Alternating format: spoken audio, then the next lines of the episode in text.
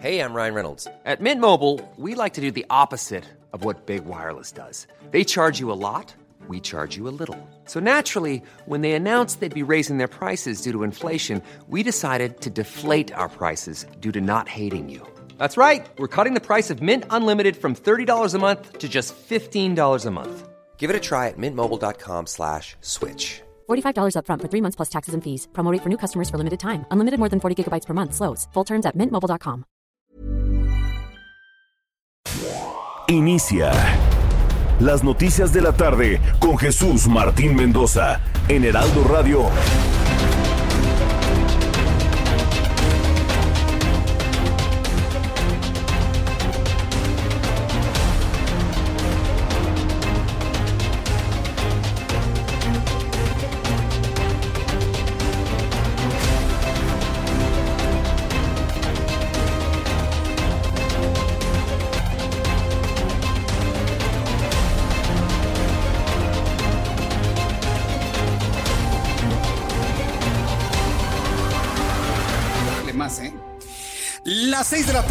Punto, hora del centro de la República Mexicana. Bienvenidos, muy buenas tardes. Hoy es viernes 19 de junio del año 2020.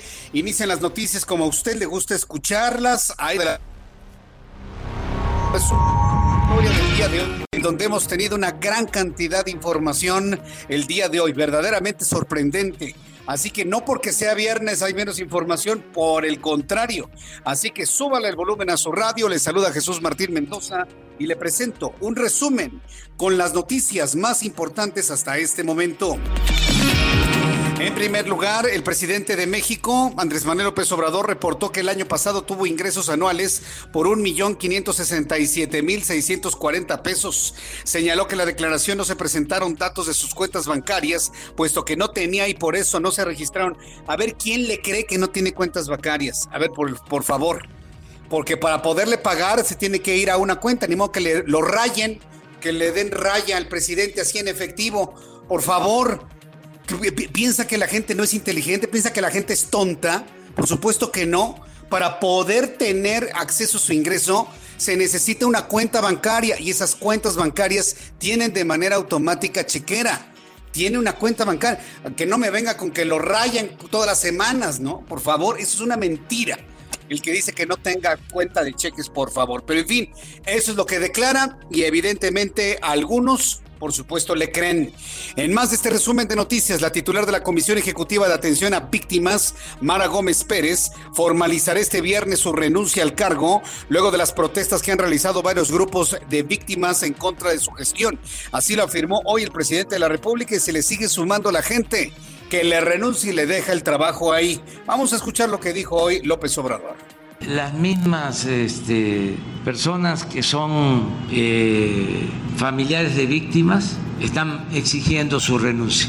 Y decirles que nosotros no le vamos a fallar al pueblo, no vamos a fallar al pueblo. Y que este, queremos gente comprometida con la transformación, gente honesta. Eh, ya no eh, hay cabida para simuladores. Es decir, con esta declaración, López Obrador está acusando a Mara Gómez Pérez de ser deshonesta y de ser simuladora. Sí, no, las cosas como son. Sí, porque el, presidente está, pero está furioso, está muy molesto, está herido, ¿no? Y entonces, bueno, pues está descalificando a quien se le pone enfrente. Mara Gómez Pérez a lo mejor no funcionó como comisionada ejecutiva de atención a víctimas, pero de ahí a calificarla de, calificarla como acabamos de escuchar el presidente, me parece que es gravísimo. Así que cuidadito si alguien se, se suma al gobierno de López Obrador y no funciona, porque entonces lo va a calificar de desleal, de ineficiente y bueno, de todo lo que usted guste y mande. Por lo pronto quiero informarle que Mónica Maxice dejó la titularidad del Consejo Nacional para Prevenir la Discriminación. En breve te diremos todos los detalles. Ya se conoció la carta en donde Mónica Maxice, qué bueno, Mónica Qué bueno que le presentaste la renuncia. Creo que no ha valorado el presidente de la República todo lo que se ha hecho.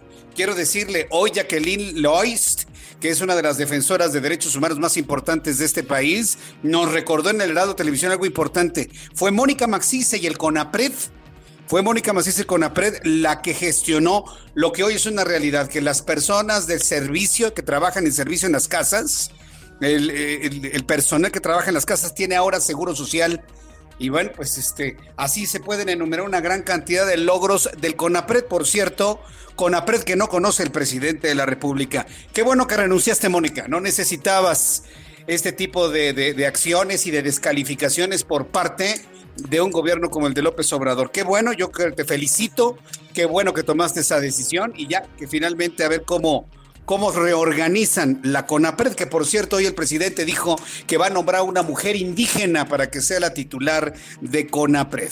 Por segundo mes consecutivo, el homicidio doloso registró una tendencia a la baja durante mayo en comparación con abril, así lo dio a conocer Alfonso Durazo, quien también en respuesta a Isabel Miranda de Gualas, quien es la presidenta de Alto al Secuestro, le revire y le dice, no, doña Isabel, los secuestros van a la baja. Eso es lo que dice Alfonso Durazo. Eh, en feminicidios, aquí hay una baja eh, sensible y aun y cuando hay algunos eh, picos es notoriamente a la baja la tendencia, afortunadamente en este delito.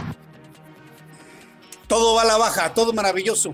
Vivimos en un país donde caminamos entre rosales y es un jardín del Edén Así que no se preocupe, todo va a la baja, todo está bajo control. ¿Quién dijo lo contrario, no? El gobernador del Estado de México, Alfredo del Mazo, informó que el número de contagios por COVID-19 y hospitalizados se ha estabilizado en la entidad, por lo que en los próximos días podría entrar en semáforo naranja. Esto fue lo que dijo el gobernador del Estado de México, Alfredo del Mazo. En el Estado de México estamos avanzando y gracias al esfuerzo de todos podemos ver se ha estabilizado el crecimiento de contagios y hospitalizados. Si continuamos con esta tendencia, muy pronto podremos pasar al color naranja e ir regresando a las actividades.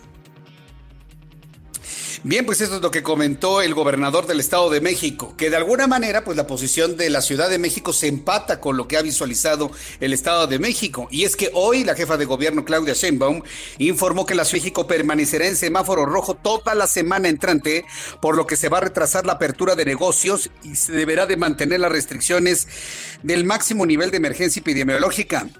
Así lo informó Claudia Sheinbaum, jefa de gobierno de la Ciudad de México. Vamos a escuchar cómo lo anunció, por cierto. Ya vemos a Claudia Sheinbaum, a diferencia del presidente, ella sí con su cubrebocas en todo momento. La ciudad permanece para la próxima semana en semáforo rojo, en transición al anaranjado. Esto significa que las actividades que habíamos anunciado que abrirían la próxima semana no van a poder abrir. No van a poder abrir en la siguiente semana, es lo que dijo Claudia Sheinbaum el día de hoy. Así que una semana más de espera en la Ciudad de México. Esto, mire, debo decirles, una decisión durísima, muy difícil por parte de la jefa de gobierno, porque pues mantener la ciudad parada detenida en lo económico, pues representa una gran cantidad de pérdidas. Pero dice, vamos a privilegiar la vida, vamos a evitar más contagios en la Ciudad de México. Mientras tanto, Tedros Adhanom, director general de la Organización Mundial de la Salud, advirtió que la pandemia se está acelerando. Aseguró que el mundo se encuentra en una peligrosa fase y de esta manera ha tenido que plantearlo ante un mundo que regresa poco a poco a la normalidad en sus actividades. También le informaré que se ha anunciado que se van a derribar 11 mil árboles de la selva por la fase 1 del tren Maya. Pese al compromiso del gobierno federal de no afectar árboles con la obra, Fonatur contempla dentro de su manifestación de impacto ambiental derribar, tirar, matar 11 mil árboles de la selva maya, algunas de categoría en riesgo de extinción, para que pase el trenecito del presidente. Entonces, bueno, pues imagínense de lo que estamos hablando. Fase 1 del tren Maya representa tirar 11 mil árboles. Y las asociaciones medioambientales, el Partido Verde, está completamente callados. La noticia la dan en viernes para darle sabadazo. Ya sabe, toda la información que se genera en la tarde del viernes se le da sabadazo, es decir, viene el sábado, viene el domingo y el lunes ya nadie se acuerda. Pero yo me voy a encargar del próximo lunes de volver a recordar esta información para que nos quede claro que el tren Maya sí tiene un impacto ambiental, al menos en el derribo de 11 mil árboles, como lo manifiesta eh, el impacto ambiental que se conoce de esta obra. Y vamos a ver qué es lo que dice el Ejército Zapatista de Liberación Nacional, que está en alerta máxima ¿eh? con el asunto del tren Maya. No hay que olvidar ese factor. Son las seis de la tarde con nueve minutos, seis de la tarde con nueve minutos, hora del centro de la República Mexicana. En este resumen de noticias, me da mucho gusto saludar a Mayeli Mariscal, nuestra corresponsal en Guadalajara, Jalisco. Adelante, Mayeli, te escuchamos. Hola, ¿qué tal? Muy buenas tardes. El Consejo Nacional para Prevenir la Discriminación, el CONAPRED, desde el pasado 19 de marzo que inició la contingencia hasta el corte del 17 de junio, ha recibido 359 peticiones por parte de ciudadanos de todo el país. Esto porque han sido víctimas de actos de discriminación.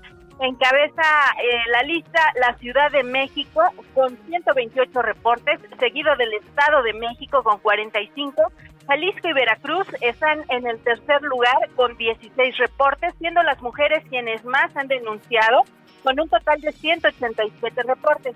Hay que mencionar que estos tienen que ver eh, con la emergencia de coronavirus y entre los hechos denunciados, por ejemplo, a 78 personas se les obligó a trabajar estando en situación personal de riesgo, a 62 les fue negado u obstaculizado un servicio privado y a 43 personas se les obligó a trabajar de forma presencial. Comentar que hay tres casos que se relacionan, son muy similares aquí en Jalisco, reportados el 24 de abril, el 11 de junio y el 3 de junio, en donde a dos eh, adultos mayores se les impidió el ingreso a un supermercado esto bajo el argumento de que les podrían clausurar si les permitían el ingreso. Y el tercer caso, que es el del 3 de junio, sucedió en una cafetería en donde también se le impidió el acceso. Comentar eh, que, bueno, estos casos ya fueron canalizados a la Procuraduría Federal del Consumidor, quienes los están atendiendo. Esto es aquí en Jalisco. Esa es la información. Muchas gracias por la información, Mayeli Mariscal. Hasta luego, buenas tardes. Hasta luego, que te vaya muy bien. Marta de la Torre, nuestra corresponsal en Colima. Hay alerta máxima por COVID-19 y continuará 15 días en semáforo rojo. Adelante, Marta. Efectivamente, el semáforo epidemiológico del gobierno federal mantendrá a Colima en eh, color rojo durante los próximos 15 días esto por el aceleramiento de casos de hospitalización de pacientes con COVID-19. Así fue determinado por el mandatario estatal y las autoridades de salud federal en la reunión virtual de la CONAGO con la Secretaría de Gobernación.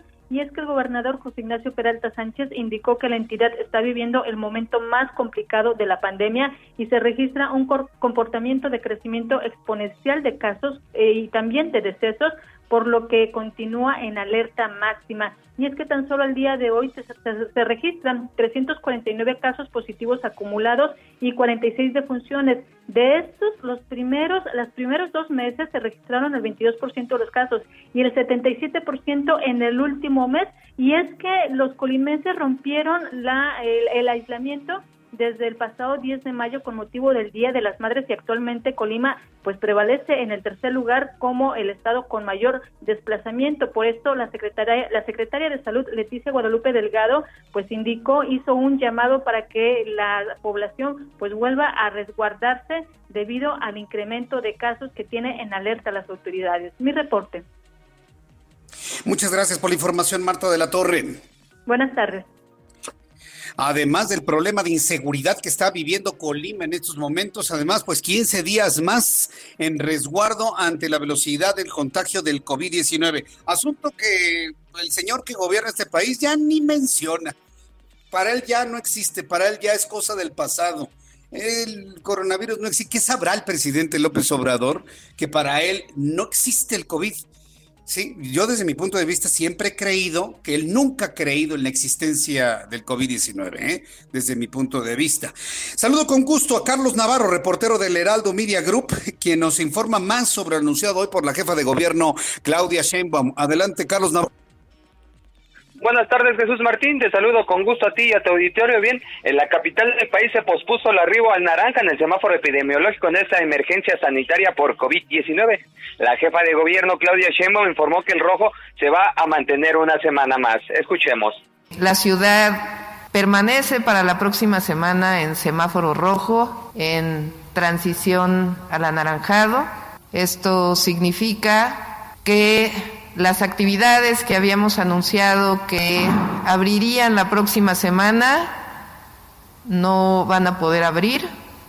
Vamos a esperarnos para eh, poder seguir disminuyendo contagios y bien las proyecciones de las autoridades locales trazaban una ruta que ponía la capital del país en el naranja a partir del 22 de junio. Sin embargo, el factor que no permitió la transición a esta fase fue la tasa de positividad, pues desde la semana pasada no cambió en su 47% y para hacer el ajuste en el color del semáforo se requiere al menos 40 puntos porcentuales o por debajo de esa cifra. Por lo tanto, las actividades que se contemplaban reabrir la siguiente semana van a tener que esperar una semana más. Se trata de los negocios del centro histórico, los hoteles y restaurantes que iban a abrir en un 30 y 40% de su capacidad respectivamente. También centros comerciales y tiendas departamentales van a esperar una semana más, mientras que los servicios religiosos no retoman eh, labores a la mitad de su capacidad. Se contempla que sea hasta el 29 de junio que la Ciudad de México arribe al naranja. Jesús Martín, la información que te tengo. Muchas gracias por la información, Carlos Navarro. Hasta luego, buenas tardes. Hasta luego. Pues ahí más detalles de lo que ha informado la jefa de gobierno de la Ciudad de México. Antes de saludar a, nuestros amigos eh, reporteros urbanos, quiero enviarle un caluroso saludo fuerte, por supuesto, abrazo a Felipe Antonio. Felipe Antonio es eh, conductor de un auto en la plataforma Didi, de estas plataformas de transporte de pasajeros por aplicación. Viene escuchando nuestro programa de noticias para que vea, don Felipe Antonio, tenemos ojos y oídos en todas partes. Desde aquí le mando un saludo y le voy a pedir que le diga a todos sus colegas de la plataforma a la que usted pertenece, que nos sintonicen todos los días en el 98.5 de FM en el Valle de México, amigos taxistas en Monterrey también en el 90.1 de FM, amigos que transportan pasajeros en Guadalajara en el 100.3, también les invito a que nos sintonicen todos los días a esta hora en punto de las 6 de la tarde. Gracias a todos nuestros amigos del transporte que nos están escuchando a esta hora de la tarde. Saludo ahora sí a nuestros compañeros que recorren precisamente este gran Valle de México. Israel Lorenzana, adelante, ¿dónde te ubicas? Martín, muchísimas gracias. Pues tenemos información para nuestros amigos que se desplazan en estos momentos a través de la calzada Vallejo. Hemos hecho un recorrido de la raza y con dirección hacia Tenayuca. Algunos asentamientos, esto principalmente a la altura del eje 5 norte, también más adelante para llegar hacia el norte 40. Hay que, por supuesto, tomar en cuenta como alternativa la avenida de los 100 metros para incorporarse precisamente hacia la zona de Tenayuca, Cautepec y, por supuesto, para que va con dirección hacia la zona de la colonia Progreso Nacional. El sentido opuesto, a través de la zona de Vallejo, la circulación totalmente aceptable. Ligeros asentamientos, esto los cruces marcados con semáforo, pero nada para pensar en alternativas es Martín, únicamente hay que, por supuesto, utilizar los carriles centrales para desplazarse hacia el eje 1 poniente ya en su tramo guerrero o para incorporarse a la avenida de los insurgentes. Jesús Martín, la información que te tengo. Muchas gracias por la información, Israel. Hasta luego. Hasta luego, que te vaya muy bien. Daniel Magaña, ¿en qué parte del Valle de México te encuentras, Daniel? Adelante. ¿Qué tal Jesús Martín? Muy buenas tardes. Nos ubicamos aquí en la calzada México-Coyoacán. Nos ubican afuera del Panteón uh, Jopo para las personas que avanzan en esta vía. Realmente el carril de extrema derecha está siendo utilizado para realizar algunas obras, obras inconclusas, un poco antes del circuito interior, pero pues no hay afectación vial para trasladarse hacia la zona centro de Coyoacán. Hace unos minutos cerró este camposanto de aquí de Joco y bueno, pues hasta el momento no hay una disposición para que estén cerrados este fin de semana como se hizo en el fin de semana que correspondió al Día de la Madre. Este fin de semana algunas personas pues acostumbraban trasladarse hacia algunos de estos campos santos. Hay que evitar, hay que apelar a la responsabilidad ciudadana, ya que bueno, pues continuamos en el semáforo rojo de la emergencia sanitaria. El reporte de Jesús Martín, muy buena tarde. Gracias, muy buenas tardes. Que te vaya muy bien nuestro compañero Daniel Magaña. Gracias, Daniel. Son las 6 de la tarde con 18 minutos. Varias personas me han preguntado si no voy a mencionar lo que dijo hoy López Obrador sobre Ovidio Guzmán. Claro que lo voy a mencionar. Es una noticia principal. Aunque no lo haya dado en el resumen de noticias, lo voy a comentar, por supuesto. Me parece que este es un anuncio, un reconocimiento que hace el presidente de la República muy importante a tomar en cuenta para tomar decisiones. Y usted ya sabrá si hizo bien o hizo mal entonces, eh, eh, a mí lo que me parece mal, independientemente si es Ovidio o no es Ovidio, el que vaya en contra de una acción de las Fuerzas Armadas. Las Fuerzas Armadas saben perfectamente bien lo que hacen. Y lo de tenerlas en la acción, lo único que provoca es ponerlos en evidencia y en ponerlos en enorme riesgo. Esa es la parte que a mí no me gusta de todo este asunto, independientemente si sí o si no Ovidio. Pero hoy lo reconoce el presidente justificando que haberlo detenido hubiera representado la muerte de 200 civiles inocentes. Eso habrá que verlo y eso habrá que analizarlo en su momento. Pero sí, sí lo vamos a hablar el asunto, lo comentaremos un poco más adelante aquí en el Heraldo Radio. Y por supuesto, hoy es viernes 19 de junio. ¿Qué ocurrió un día como hoy, 19 de junio, en México, el mundo y la historia? Abraham Arreola. Esto es un día como hoy en la historia. 19 de junio. 1824, en el segundo Congreso mexicano se decreta la libertad de los esclavos. 1867, tras la caída del último reducto del imperio en Querétaro, Maximiliano de Habsburgo, Miguel Miramón y Tomás Mejía son condenados a muerte por delitos contra la nación, el orden y la paz pública. Curiosamente, Tomás Mejía es uno de los pocos niños héroes que sí existieron y lucharon aquel día en Chapultepec, ¿se acuerdan? Las vueltas que da la vida. 1921 muere el poeta jerezano Ramón López Velarde, autor del célebre poema La suave patria. 1978 en los Estados Unidos nace la tira cómica Garfield. 1967 en nuestro país, en la Ciudad de México, comienzan las obras de la primera línea del metro de la Ciudad de México. Todavía me acuerdo. 2005, en la Ciudad de México, entra en funcionamiento el Metrobús. 2010, muere Carlos Monsiváis, escritor y periodista, autor de Días de Guardar, Amor Perdido, entre otras obras. Esto fue un día como hoy en la historia.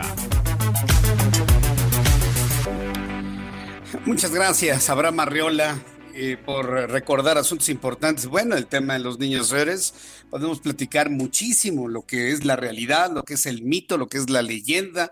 Yo tenía un profesor de historia que decía que es, es un verdadero mito, que en realidad los niños héroes, en realidad lo que hicieron fue pues suicidarse, ¿no? Ante el miedo que les significaba la, guerra contra los Estados Unidos y la toma de todo. Y ya después esto se tradujo hacia una forma de que no tomaran la bandera, pero pues finalmente el castillo fue tomado, el Palacio Nacional.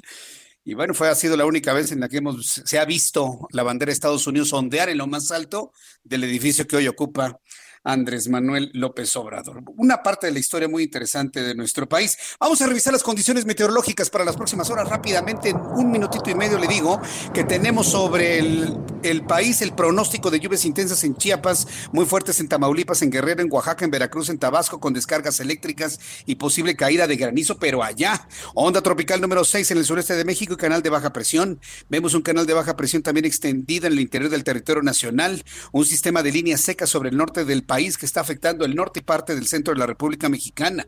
Onda tropical número 5 que se desplaza al sureste de las costas de Jalisco. Onda tropical número 6 que recorre el sur del territorio nacional e interacciona con un sistema de baja presión. Son los elementos atmosféricos a esta hora de la tarde y con ello le doy a conocer el pronóstico del tiempo para las siguientes ciudades. Amigos, en el Estado de México hace calor, 24 grados en Toluca. Sin embargo, la mínima estará en 10 y la máxima en 25. En Guadalajara, Jalisco, qué gusto saludarlos. Gracias por todas sus fotografías de sintonía en el 100.3 de FM en Guadalajara, en, Tlaquepaque, en, en, el mismo municipio de, de Guadalajara. Muchísimas gracias por enviárnoslo. 17 la mínima, máxima 32 en Guadalajara. En Monterrey, Nuevo León, gracias por sus fotos de sintonía en el 90.1 de FM. Mínima 22, máxima 34. En Tampico, mínima 26, máxima 31. Y aquí en la capital de la República, hace calor, 27 grados en este momento. La temperatura mínima 15 grados para mañana sábado y la máxima 28 grados Celsius.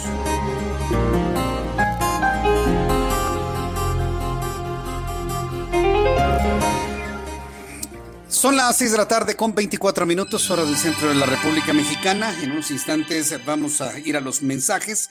Decirle que al regreso de los anuncios, pues vamos a estar revisando de los asuntos importantes del día de hoy, luego de la revelación periodística que se ha conocido sobre el patrimonio de Irmeréndira Sandoval y también de su esposo. Bueno, pues ya prácticamente todos están ventilando o dando a conocer de manera pública sus declaraciones patrimoniales. Después de los mensajes, se regreso con esto que anunció hoy el presidente de la República le invito para que me envíe sus mensajes a mi cuenta de Twitter, arroba Jesús y participe en nuestro chat en YouTube, Jesús Martín.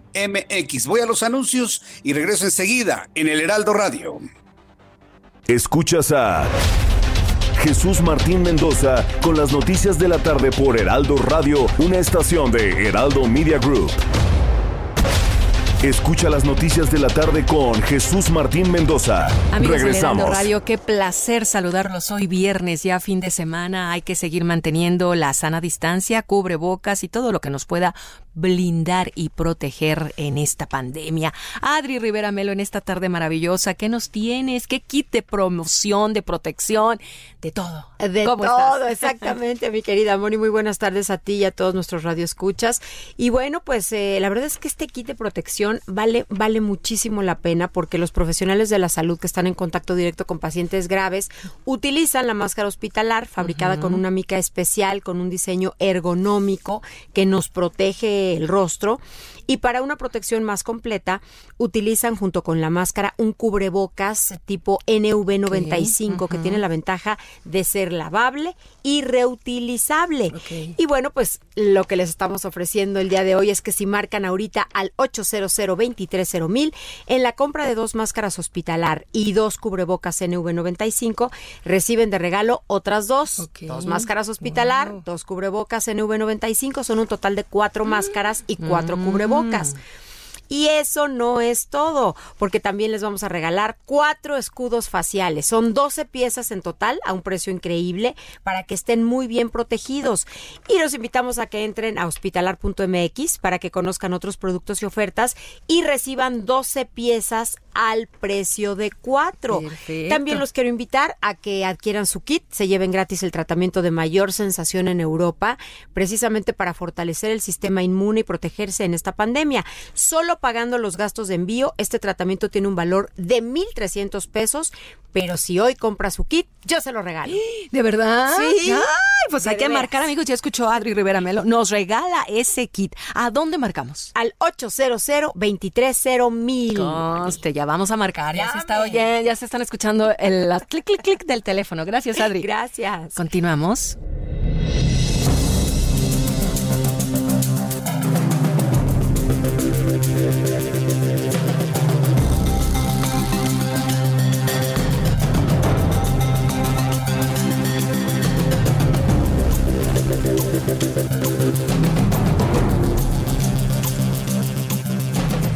Son las 6 de la tarde con 32 minutos, hora del centro de la República Mexicana. Gracias por estar con nosotros en el Heraldo Radio en toda la República Mexicana. Gracias por seguirnos, escucharnos y de verdad yo aprecio la forma en la que se ha incrementado nuestra audiencia todos los días. De verdad, muchísimas gracias. Y bueno, pues quédese con nosotros. Y además, invite a más personas, dígale, oye, sintoniza Jesús Martín, ¿te acuerdas? ¿Te acuerdas de Jesús Martín en la otra emisión? Ah, bueno, pues ahora está en el Heraldo Radio de 6 de la tarde a 8 de la noche, de lunes a viernes. Entonces yo le agradeceré mucho el que eh, promueva el que se escuche nuestro programa de noticias y cada vez más personas se cambian de las opciones que tienen vespertinas a esta emisión en todas las frecuencias en donde nos encontramos en la República Mexicana. Hoy el presidente de México, Andrés Manuel López Obrador, reportó que el año pasado tuvo ingresos anuales netos por un millón quinientos sesenta y siete mil seiscientos cuarenta pesos. Esa fue la cantidad que que dio a conocer y que, y que trascendió. A ver, vamos a ver. Se dice que un millón quinientos sesenta y siete mil seiscientos cuarenta, digo, a saber lo que significa en 12 meses. O sea, un ingreso de 130 mil 636 pesos al mes. Me imagino que esta cantidad es bruta, porque yo creo que de aquí paga impuestos, ¿no? Nada más eso nos faltaba, ¿no? Que como no tiene chequera y lo raya, no paga impuestos. No, es, es, insostenible lo que dice López Obrador de no tener cuentas ni chequeras, totalmente insostenible. En la actualización de la reciente declaración eliminó los saldos de las tres inversiones y cuentas bancarias que registró en mayo del año pasado. Esto luego de que en 2019 reportó 576.228 pesos divididos en dos cuentas bancarias, una por 76.160 y 207.026 y una tercera como categoría de otros por 239.042 pesos en el apartado de patrimoniales, inversiones. López Obrador adelantó que el pasado 8 de junio, que en la actualización de su declaración patrimonial, no presentaría sus cuentas bancarias porque es que ya no tiene. Entonces, ¿cómo le pagan su sueldo? Perdón, pero si me salen con que le, le, rayan en efectivo cada semana, no se lo voy a creer, que le dan sobrecito Manila, así. A ver, aquí, que pasa una ventanilla, hace una fila de dos horas a ver, fírmele aquí y le dan su sobrecito con sus billetes en efectivos. No le voy a creer, perdóneme, pero yo no le voy a creer eso. ¿Sí? A ver, ¿quién se lo cree? Yo no. Entonces, por favor, digo, debe tener una cuenta bancaria en donde se traslada, donde se deposita electrónicamente su salario, sea mucho, sea poco, lo que sea, simplemente ahí en ese punto ya la cosa no cuadra, ¿no? Y molesta que digan, yo no uso cuentas bancarias, ¿y dónde te pagan tu salario? Por favor, entonces, alguien que le diga al presidente que ese tipo de declaraciones son totalmente incongruentes.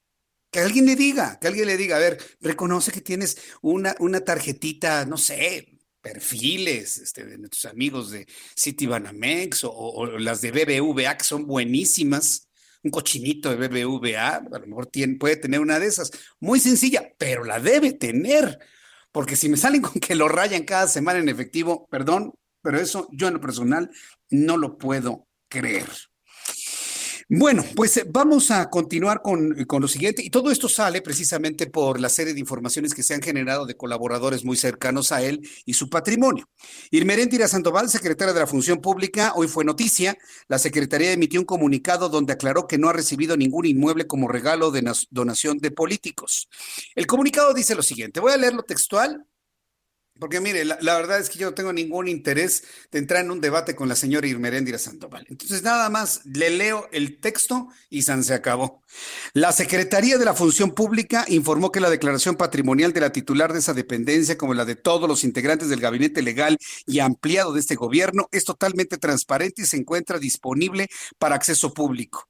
Asimismo, aclararon que la secretaria Irmeréndira Sandoval Ballesteros jamás ha recibido ningún bien inmueble como regalo o donación de funcionarios público o político alguno, ni durante ni antes de ocupar su responsabilidad actual. Su patrimonio es resultado tanto del trabajo profesional de ella y su esposo, como de los bienes y recursos que han recibido en herencia y donación de familiares. Como se lee en su declaración patrimonial, ella reporta un acto jurídico de regularización el 27 de agosto de 2007 de la casa donde la secretaria creció con su familia en la colonia popular de Santo Domingo. Esta colonia es emblemática por sus luchas por el derecho a la vivienda y el terreno fue escriturado a su nombre por ser la mayor de los tres hermanos después del lamentable fallecimiento de su señor padre. Estoy leyendo textual un documento que envía la propia Secretaría.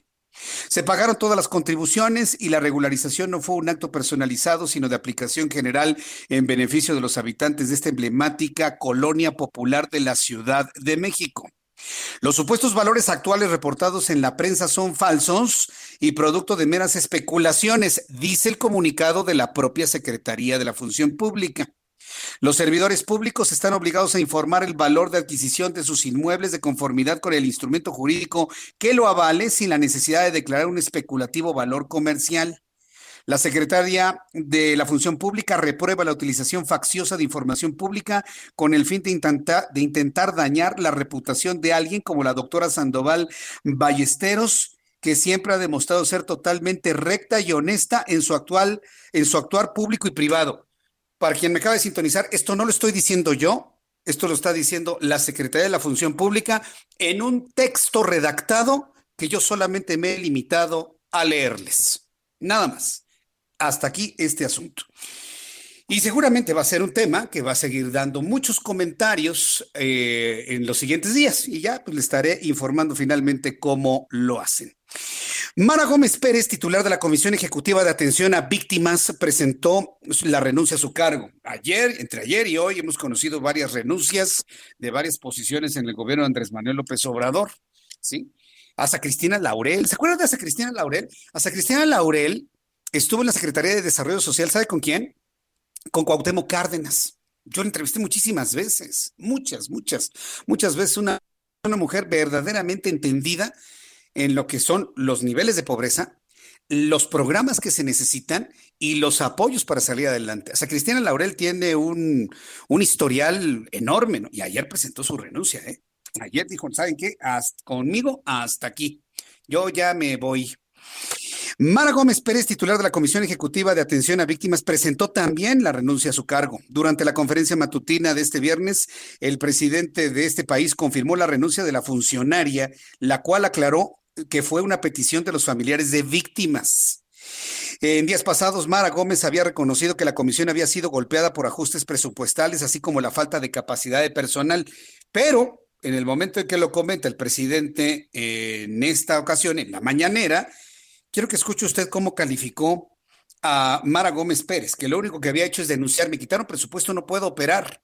Se quejan los familiares por falta de respuestas. Claro, es que no puedo operar. Y escuche usted cómo la calificó el día de hoy en la mañana.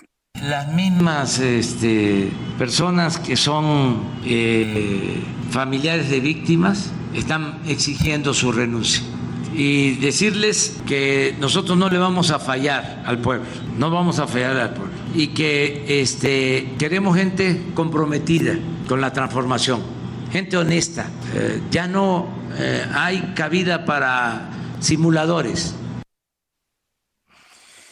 Ya no hay cabida para, y me faltó otro pedacito, Orlando, ya no hay cabida para simuladores y para, no sé qué otra cosa más dijo, ¿eh? Entonces aquí la pregunta es, Mara Gómez Pérez, por el hecho de denunciar que le recortaron presupuesto, ¿es una simuladora? Yo creo que Mara, Mara Gómez Pérez, si tiene el ánimo, porque yo he visto que la gente que le renuncia al presidente se queda sin ánimo y adiós, ahí te ves, si tiene el ánimo sí tendría que reclamar por su propio prestigio, por su propia persona, por su propio nombre, que el presidente aclare si la está acusando de simulación. Sí, pues sí, imagínese, ese puede ser usted, puede ser usted, puede ser usted, puede ser tú, puedo ser yo, puede ser cualquiera. ¿eh? Entonces, esto sí es importante, ¿no? Porque la verdad es que no se vale que si alguien se va en una conferencia matutina, el presidente despotrije contra la persona que simplemente le da la vuelta. ¿Qué pasó con el anterior secretario de Hacienda? Eh, simplemente lo destrozaron. ¿Sí? Lo, lo, lo, lo, pisotearon en su imagen y en su prestigio como quisieron. Sí, entonces la, verdad es que sí, sí llama uno, llama la atención. Dices, pero ¿cómo es posible que esto suceda? Simplemente le dan las gracias, gracias por su trabajo, y esa era la tónica que se tenía en otras administraciones. Alguien renuncia, gracias por el trabajo realizado, muchas gracias, esperemos que le vaya usted muy bien. Así eran las renuncias. Y hoy, bueno, pues simuladores, mentirosos, no tienen cabida. Lo mismo que le pasó a Carlos Ursúa, el que fue secretario de, de Hacienda y que dijo, ¿sabes qué? Yo así no juego. Si no vas a aplicar lo que te estoy recomendando, yo me voy y me salgo. Y lo calificaron de fifi, de infiltrado de la derecha, de que se convirtió en un adversario y mil cosas. Es, es penoso esto. ¿eh? Y se lo comento así de esta manera para que usted, si tiene una oferta para trabajar en el gobierno, nada más calcúlele. Si no le funciona y si usted se tiene que ir, pues aguántese. Aguántese porque le va a ir, pero, pero feo, ¿eh? Otra persona que renunció y que dijo, adiós, ahí se ven, y con mucho dolor, ¿eh? Y con el apoyo de muchos defensores de los derechos humanos, fue Mónica Maxice. Hoy formalizó su renuncia irrevocable, irreversible. Aquí está mi renuncia y si los vi ni me acuerdo, adiós. Hizo tanto trabajo durante este tiempo Mónica Maxice, que ya le comentaba, inclusive las eh, trabajadoras del hogar tienen hoy seguro social gracias a las acciones que realizó con APRED para que se les diera el derecho a tener un seguro social. Bueno, pues Mónica Maxi se formaliza su renuncia y Conapred debe reforzarse en su carta. Ella dice, no, no debe desaparecer, que por cierto el presidente ya dio marcha atrás al anuncio de desaparecer Conapred y por el contrario anunció que será una mujer indígena la que dirigirá Conapred. Olga Sánchez Cordero, secretaria de Gobernación, confirmó esta mañana la carta de renuncia de Mónica Maxisa, ex titular del Consejo Nacional para Prevenir la Discriminación. El presidente López Obrador aseguró que la carta fue recibida, aprobada y aceptada. Mónica Maxice, por su parte, aseguró que CONAPRED debe existir y también debe reforzarse. El mandatario federal adelantó que buscará que el CONAPRED forme parte de la Secretaría de Gobernación. Ya lo forma, ¿eh? Y, a mí verdaderamente me sorprende que no, no conozca cómo está organizadas las cosas. Dice que quiere que forme Secretaría de Gobernación. Ya forma parte de la Secretaría de Gobernación a través de la Dirección de Derechos Humanos. Y que formará parte de la Oficina de los Derechos Humanos. Ya lo conforma, presidente. Obrador adelantó que su próximo nombramiento para la titular de ese consejo será para una mujer de origen indígena. No ha dicho quién. Sí, pero yo estaba pensando que no dudaría ni por un momento, ni por un momento, que López Obrador le ofrezca ese encargo a Yalitza Aparicio, ¿eh? sobre todo por su, por su posición mediática. ¿eh? Hoy hablaba con Jacqueline Loist, que es una defensora de los derechos humanos extraordinaria en nuestro país, que por cierto ha, librado muchas luchas en favor de, del, grupo LGT, LGBTT y, y, TI. Bueno, sí. Eh, y, ella ha, trabajado mucho en ello.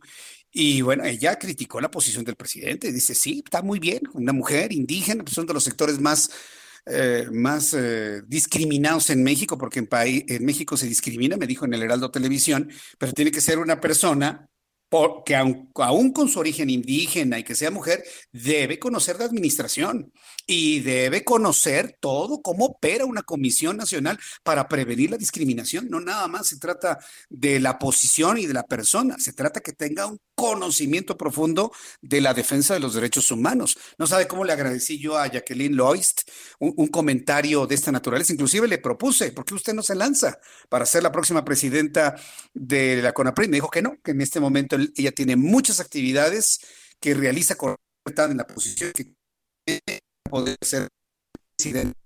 Ha todo un caso ¿eh? tremendo. Y en las redes sociales hemos visto cómo muchos se han lamentado de este golpazo tremendo a una, a una, a un CONAPRED que ha dado muy buenos resultados y que es el resultado de una lucha de casi dos décadas y como ya le había dicho hoy, lo puede leer en mi columna del Heraldo de México, iniciada por don Gilberto Rincón Gallardo, que alguien le comparta al presidente parte de la historia de don Gilberto, cómo luchó, cómo salió adelante, cómo alcanzó el respeto de todos los sectores de la población. Yo tuve el privilegio y el honor de entrevistarlo en muchas ocasiones a don Gilberto Rincón Gallardo. Eh, empezaba en mis tiempos de, de conductor de programas de noticias allá por el año 99, por el año 2000 y la verdad es que me dejó a mí asombrado por esa visión que tenía y fue primer hombre que puso en la mesa. Jesús Martín, somos un país que discrimina a quienes no, no tenemos capacidades físicas completas, a quien no puede ver, a quien, a quien tiene algún tipo de discapacidad. Y a partir de esos trabajos, créame, es que se creó la ley que hoy le da sustento al CONAPRED. Todo eso lo debe conocer un presidente de la República. Todo eso, a profundidad y no pararse en un micrófono en las mañanas y decir, mm, ¿cómo se llama? Con APREP, y lo decía con P al final, porque ni siquiera sabe lo que significaba. Lamentable, pero bueno, esperemos, ya por lo menos ya se dio un paso atrás en lo que se anunció ayer, permanece con APRED, tendrá una dirigencia con una mujer indígena, todavía no sabemos quién va a ser.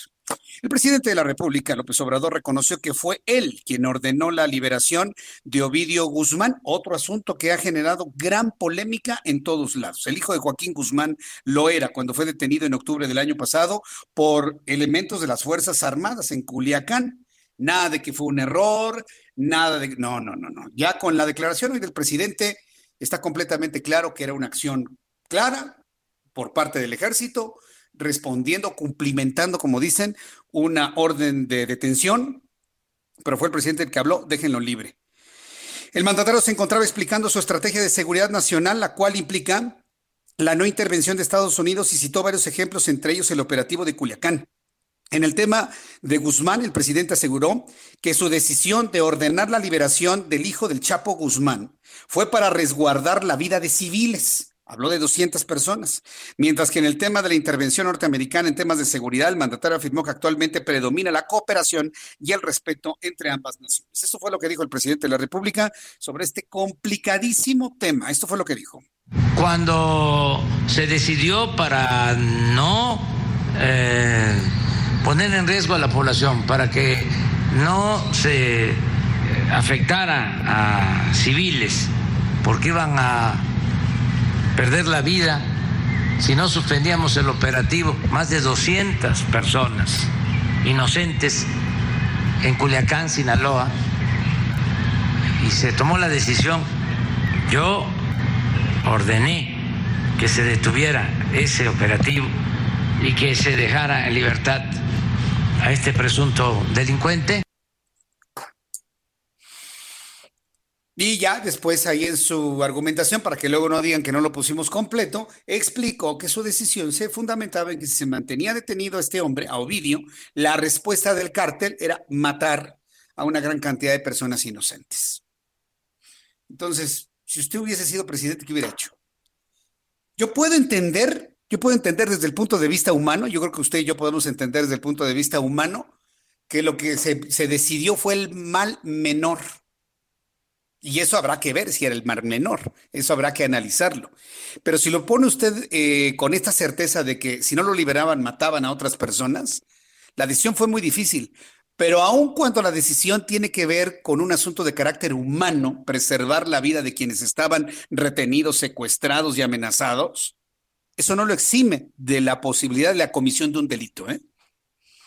Una cosa es una decisión humanitaria, pero a los ojos de la ley a los ojos de la ley no lo exime de la posible, y subrayo, posible, porque se necesita una denuncia y una fundamentación de la posible comisión de un delito. Que bueno, varios amigos del público me han dicho y me han fundamentado que sí cometió un delito. Pero alguien tiene que hacer la denuncia ante la Fiscalía General de la República. Y nadie le ha puesto el cascabel al gato, ¿eh? eso también es importante decirlo.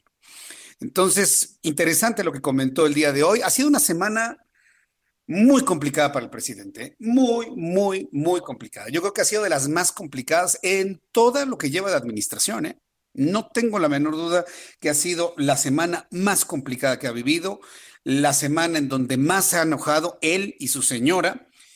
Y ese enojo ha provocado declaraciones, decisiones que la verdad nos han sorprendido a todos. Faltan 10 minutos para que sean las 7. Así de rápido se pasaron ya 50 minutos de nuestro programa de noticias.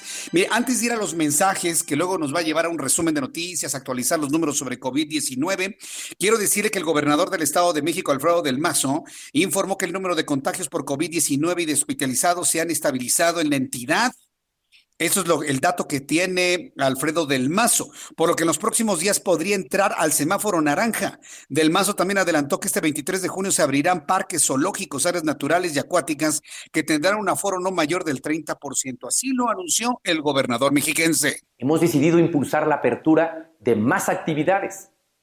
La primera fase será cuando cambiemos al color naranja. En ese momento abrirán los pequeños negocios como las papelerías, tiendas de ropa, jugueterías, mueblerías, refaccionarias, tiendas de electrónicos y todo tipo de comercio al por menor y al por mayor, cuidando que no generen aglomeraciones en sus establecimientos. En esta etapa se abrirán los servicios personales, como las tintorerías, peluquerías, talleres, locales de reparación de electrodomésticos y mantenimiento en general. En el color naranja también se abrirán la industria manufacturera, así como los restaurantes, hoteles, tiendas departamentales y centros comerciales, con un aforo del 40%. Bien, pues esto es lo que ha comentado el gobernador del Estado de México. Mire, es, hasta en cierto, tiene lógica, tiene lógica lo que ha anunciado el gobernador del Estado de México, si sumamos el anuncio que hizo en su momento eh, Claudia Sheinbaum, jefa de gobierno de la Ciudad de México, de mantener a la Ciudad de México, si tenía venir mantener esta ciudad en color rojo. Ciudad de México y Estado de México se van a mantener en color rojo y lo más seguro es que de manera conjunta transiten Ciudad de México y Estado de México, me parece lo más lógico, incluido el Estado de Morelos, al color naranja dentro de una semana, es decir, cuando esté terminando la siguiente semana. Entonces, hacia el día 26, seguramente, 25, 26 de junio. Hay que mantenernos muy pendientes de todo ello. Cuando son las 6 de la tarde con 54 minutos hora del centro de la República Mexicana, estamos a punto de ir a mensajes. Hay varias personas a través de nuestra cuenta de YouTube que me están informando, yo la verdad no sé, le voy a pedir a Orlando, nuestro productor, y a mi equipo de producción que me confirmen esta información, que la cadena de televisión HBO o HBO ha anunciado la suspensión o la cancelación del programa del comediante Chumel Torres. Imagínense hasta dónde, hasta dónde ha llegado la furia ¿no? generada. ayer presentaba un video, ya lo vi, lo vi en su cuenta de Twitter, donde dice, en estas venas corre mucho norte todavía. Y dice que es como la hidra, ¿no? Que si le cortan la cabeza van a salir siete más. Bueno, pues la respuesta es esta. No sé qué hilos hayan movido, no sé qué hilos hayan jalado, pero la cadena HBO anuncia la cancelación del programa del señor Chumel Torres. Debe tener otro nombre, pero pues así lo conocen, Chumel Torres. Estoy muy pendiente de sus reacciones y ya las comentaremos un poco más adelante y todo precisamente por enfrascarse en esa discusión con el gobierno federal. Voy a los anuncios, regreso con las actualizaciones de los números de COVID. Regresamos. Escuchas a Jesús Martín Mendoza con las noticias de la tarde por Heraldo Radio, una estación de Heraldo Media Group. Escucha las noticias de la tarde con Jesús Martín Mendoza. Regresamos.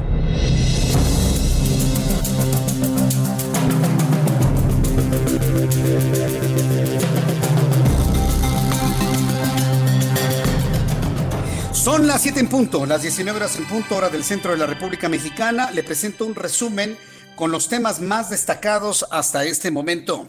En primer lugar, le informo que gobernadores piden revisar pacto fiscal, reasignar recursos y otras medidas por COVID-19. Los gobernadores de ocho, de ocho estados de la República Mexicana acordaron un pliego de 12 puntos para hacer frente a la crisis por la emergencia sanitaria por COVID-19, entre las que destacan la generación de deuda, el apoyo a las empresas del país, la interrupción de los grandes proyectos del gobierno federal y la revisión del pacto federal. Durante la reunión de los mandatarios celebrada en Nuevo León se propone incrementar el presupuesto destinado a los sistemas estatales de salud para solventar rubros de personal, infraestructura, insumos, así sea recurriendo a mecanismos como el del Banco de México o el Banco Mundial. También le informo que en la víspera de los festejos del Día del Padre, autoridades del Estado de México informaron que los panteones municipales permanecerán cerrados durante este fin de semana derivado de la comunitaria por COVID-19 a fin de evitar riesgos de contagio en la población. También informo que para reducir las posibilidades de contagios por la vía ocular, especialistas del Seguro Social sugieren que en caso de frotar los ojos es conveniente realizar un lavado con suero fisiológico o lágrimas artificiales para eliminar la posibilidad del virus en, en la conjuntiva, porque el virus ingresa a través de la conjuntiva, a través del lagrimal. En este sentido, la doctora Mónica González, oftalmóloga del Hospital General de Zona, Troncoso, resaltó el uso recomendado de gafas de protección, ya sea graduados o de sol, así como evitar tocar y frotar la zona ocular. Así que ya, olvídese de frotarse los ojos. La mejor recomendación, ¿sabe cómo se puede frotar los ojos de la mejor forma? Con los codos nos han dicho los oftalmólogos, solamente con los codos se puede frotar uno los ojos. Brasil superó este viernes el millón de casos diagnosticados en, del nuevo coronavirus al llegar a un millón treinta y dos mil novecientos tres, totalmente fuera de control. Como en este resumen de noticias que un estudio sugiere que el coronavirus ya estaba en Italia en diciembre de 2019. ¿Recuerda usted cuando la Organización Mundial de la Salud pidió informes de quién había enfermado o fallecido por neumonías atípicas desde el mes de noviembre? Los chinos sabían que ese virus se les había escapado desde antes. Y bueno, pues los italianos ya están advirtiendo que esto ya andaba girando desde el año pasado. Un grupo de científicos de Italia ha encontrado rastros del nuevo COVID-19 o del nuevo coronavirus en una muestra de aguas residuales recogidas en Milán y Turín en diciembre de 2019, lo cual sugiere que la enfermedad COVID ya circulaba por el norte de Italia antes de que China informara de los primeros casos registrados de la enfermedad en el mundo. ¿Qué significa esto que ha dado a conocer eh, Italia? Que Donald Trump tiene razón. Lo papalearon de una manera inmisericordia y hoy Italia confirma lo que había dicho Donald Trump. Vamos a la conferencia vespertina de coronavirus, vamos a actualizar los números. Las últimas semanas, pues el no haber cambiado también significa que la epidemia no está cediendo, es decir, así no hay un incremento, por lo menos hasta el momento evidenciada, de los casos activos, pero estos continúan, es decir, tampoco se han reducido. Los casos nuevos que han estado entrando en el último día han sido prácticamente la misma cantidad de los que en el día 15 salieron de este conteo. Y podemos ver también que la proporción de casos en la región de las Américas también se ha mantenido en función de su proporción, pero el día de hoy sí vemos que superan el millón de casos en lo que se refiere al número. Habíamos estado por debajo del millón, 930, 950 mil, representaba la, la, la pandemia activa, pero hoy se superó el millón y continúa siendo lógicamente la región con la mayor cantidad de casos activos de la pandemia mundial. Veamos la siguiente diapositiva, es la actualización de los números para México. El día de hoy son ya 465.867 las personas que ingresaron a protocolo de estudio en todo el territorio mexicano. De este número, 233.137 dieron negativos a la prueba confirmatoria, es decir, no tenían la presencia del virus SARS-CoV-2 en sus vías respiratorias pero así también 170.485 dieron positivo a la prueba, por lo tanto son nuestros casos confirmados de COVID-19, pero además acumulados desde que iniciamos con los primeros casos a fines, fines del mes de febrero. Así también, lamentablemente, 20.394 personas han perdido la vida hasta el momento a consecuencia de las complicaciones que sabemos genera esta enfermedad y que, y que sobre todo se enfocan y afectan a los grupos de riesgo, personas vulnerables que también hemos estado este, refiriéndonos en, en estas conferencias. Veamos la siguiente diapositiva. Bien, pues eso es lo que ha informado José Luis Salomía, director de epidemiología de la Secretaría de Salud. La información que se conoce en este momento es que 647 personas 647 mexicanos han muerto en las últimas 24 horas o al menos se han sumado a la lista de mexicanos muertos. Hasta el momento la cifra de mexicanos muertos por COVID-19 asciende a 20.394, 647 mexicanos más. Hasta este momento se informa a la opinión pública que hay 170.485 mexicanos con COVID-19 de manera acumulada desde que empezó la crisis, 170.485. Ayer había 165.455. ¿Ya bajó el contagio? Por supuesto que no. Activos, ayer había 23.528, hoy hay 23.653. ¿Bajó? Por supuesto que no. Sospechosos, ayer había 59.778, hoy hay 62.245. ¿Bajó? Por supuesto que no. Ayer muertos había 19.747, hoy hay 20.394. ¿Bajó? Por supuesto que no. Se han sumado 647 mexicanos muertos más a esta lista y el índice de letalidad, que se no se lo van a decir, el índice de letalidad en este momento tomando en cuenta número de contagiados totales y número de mexicanos muertos, asciende ya a 11.96%. 11.96%, ayer era 11.93, anteayer 11.94, el martes 11.82 y así nos podemos seguir precisamente viendo cómo ha aumentado el índice de letalidad en México. De cada 100 personas que se contagian de COVID, 12 fallecen. Entonces, esto sí es importante señalarlo, que lo tenga usted en cuenta para que no se confíe. Estos son los datos que ha dado a conocer la Secretaría de Salud. Son las 7.7. Hasta aquí nuestro resumen de noticias y le invito para que siga con nosotros.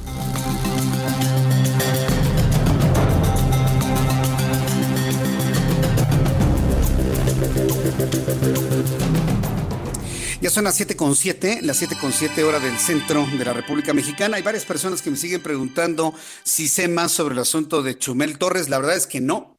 No ha habido reacciones por parte de él, solamente la carta que ha emitido la cadena HBO. Y bueno, pues vamos a esperar, vamos a esperar finalmente cuáles son las reacciones. Y yo creo que como dice la carta, dice que hasta nuevo aviso. Entonces, esto significa, no significa que sea un cierre o una terminación de contrato de manera definitiva, sino que buscan hacer es una investigación de todo lo que ha sucedido eh, con los comentarios de este joven, de este joven periodista, blogger, influencer, humorista, como quieran llamarle, porque la verdad sí da risa. He estado viendo algunos de sus programas y sí da risa por lo mordaz por eh, la forma en la que presenta la información. Pero bueno, ya estaré, en el momento que tenga reacciones sobre esto, por supuesto, se lo voy a compartir aquí en el Heraldo Radio.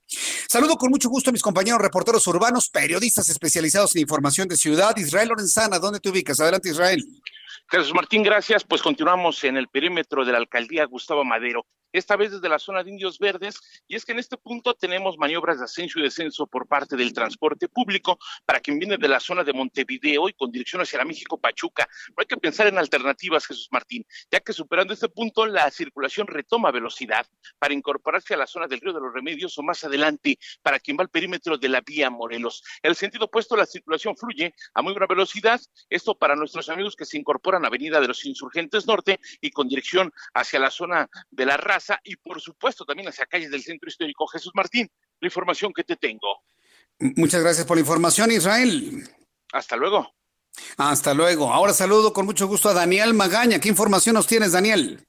¿Qué tal, Jesús Martín? Ahora nos ubican circulando aquí en la zona de la Avenida Universidad, una tarde ya nublada en toda esta zona, pero aún eh, sin lluvia, no tenemos complicaciones viales, realmente es una tarde muy relajada en tránsito vehicular para trasladarse de la zona de Miguel Ángel de Quevedo sobre la avenida Universidad hacia el eje 10 eh, sur, no encontrará pues realmente complicaciones en toda esta zona.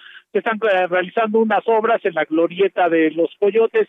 Únicamente tenga cuidado, no hay eh, pues adecuaciones en cuanto a estas obras, algunas indicaciones y bueno, pues puede ser eh, peligroso si usted transita en esta zona en automóvil o bien para incorporarse hacia el eje 10 sur, eh, pues eh, sin complicación esta tarde de viernes. El reporte Jesús Martín. Muy buena tarde.